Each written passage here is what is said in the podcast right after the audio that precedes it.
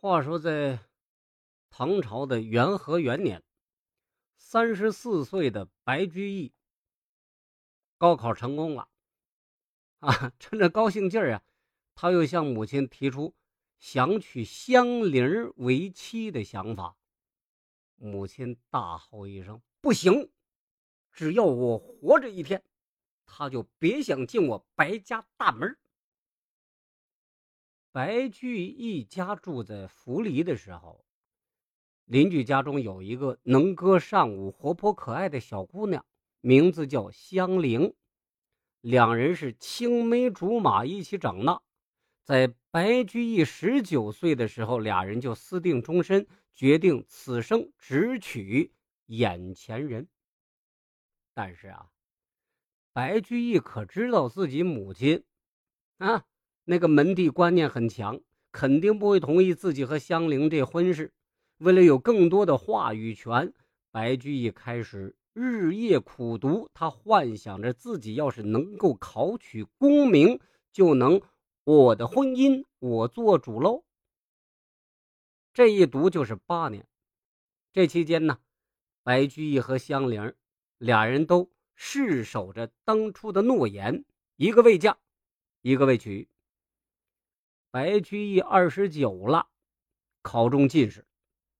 趁着朝廷还没有分配官职，他返回家中，想着自己已经金榜题名，母亲肯定心里高兴啊。没准儿你这一说，他就会同意自己和香菱这个婚事了。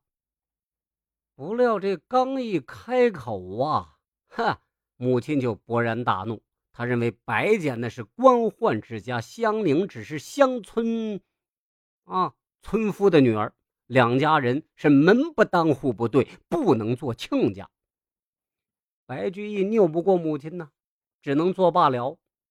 还不到三十岁的年纪，他已经愁的是满头白发，而香菱还在苦苦的等待着他。三十三岁的时候。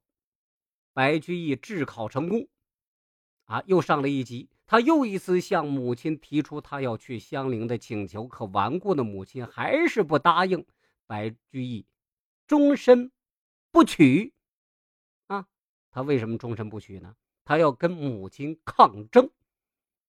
三十七岁的时候，白居易的母亲为他相中了一名官宦人家的女儿。白居易心里一直惦记着香菱。坚决不同意这门亲事。母亲见白居易这么固执，随手拿起桌上的水果刀，刀刃对着大动脉，气势汹汹地对白居易说：“如果你不娶她，我现在就死给你看。”在母亲的强势威逼之下，白居易妥协了。他娶回了母亲选中的姑娘，只能把对香菱的爱化作浓浓的思念。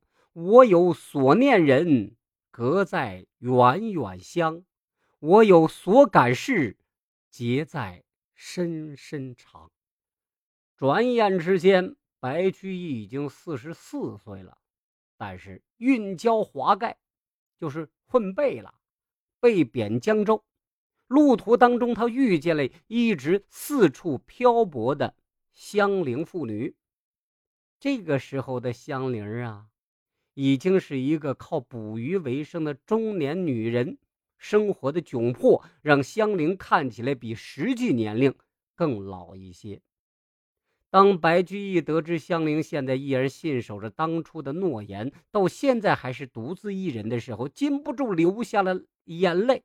这也是白居易和香菱最后一次见面。